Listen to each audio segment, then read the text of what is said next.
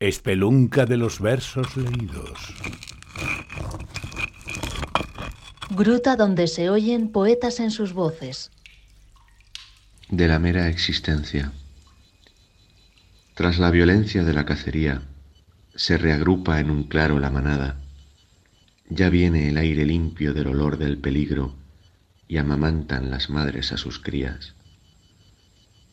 Pacen tranquilamente los adultos y nadie podría imaginar que hace muy poco eran solo pavor, galope ciego.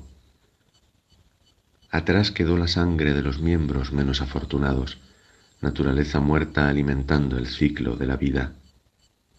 No hay espacio en la paz de los rumiantes para albergar tristeza ni para la memoria. Esto es su tiempo, instantes sucesivos de placidez y alarma. Es el decurso de seres sin relato de la mera existencia.